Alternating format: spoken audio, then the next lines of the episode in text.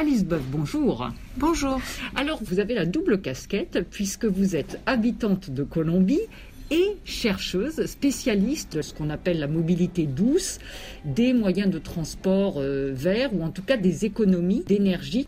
Il y a une journée sans voiture à Bogota. Vous en avez vécu des journées sans voiture. Est-ce qu'elles sont suivies dans la capitale à Bogota? Oui, les, ce qu'on appelle le Dia Sin Carro, la, journée sans voiture, parce que euh, il y a des amendes en fait. Euh, les personnes qui ne respectent pas la journée sans voiture peuvent être pénalisées.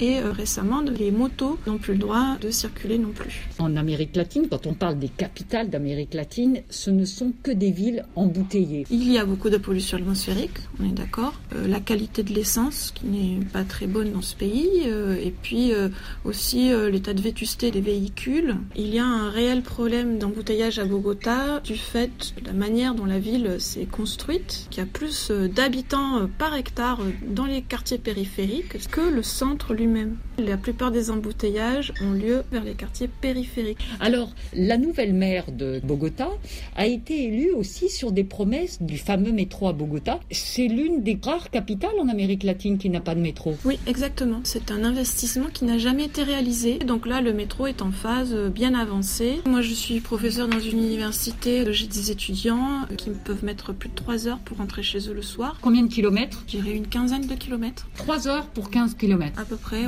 Aussi, il y a toute une culture du vélo à Bogota. Hein. Euh, vous savez, euh, la participation des Colombiens, par exemple, au Tour de France. Euh, en fait, il y, a, quand même un, certain engouement des Colombiens. On a à la fois des pistes cyclables, il peut y avoir des trous, des interruptions, des passages qui mettent les, cyclistes en difficulté. Beaucoup ne vont pas emprunter les pistes cyclables, ils vont se mettre avec les voitures. Il y a un taux d'accidentalité très fort pour les motocyclistes parce qu'il y a aussi parallèlement un développement des motocyclistes. Hein. Donc je pense qu'il y a encore beaucoup à faire euh, pour améliorer ces conditions. Il s'agit d'essayer de trouver des solutions pour les habitants qui effectivement au jour le jour sont confrontés à de grands problèmes de mobilité, d'embouteillage, qui ont des répercussions ben, sur toute leur vie quotidienne. Et de toute manière assumer des risques personnels. Alice Boeuf, merci infiniment. Vous êtes chercheuse, géographe et habitante de Bogota. De passage à Paris pour Radio France Internationale. Merci infiniment. Merci.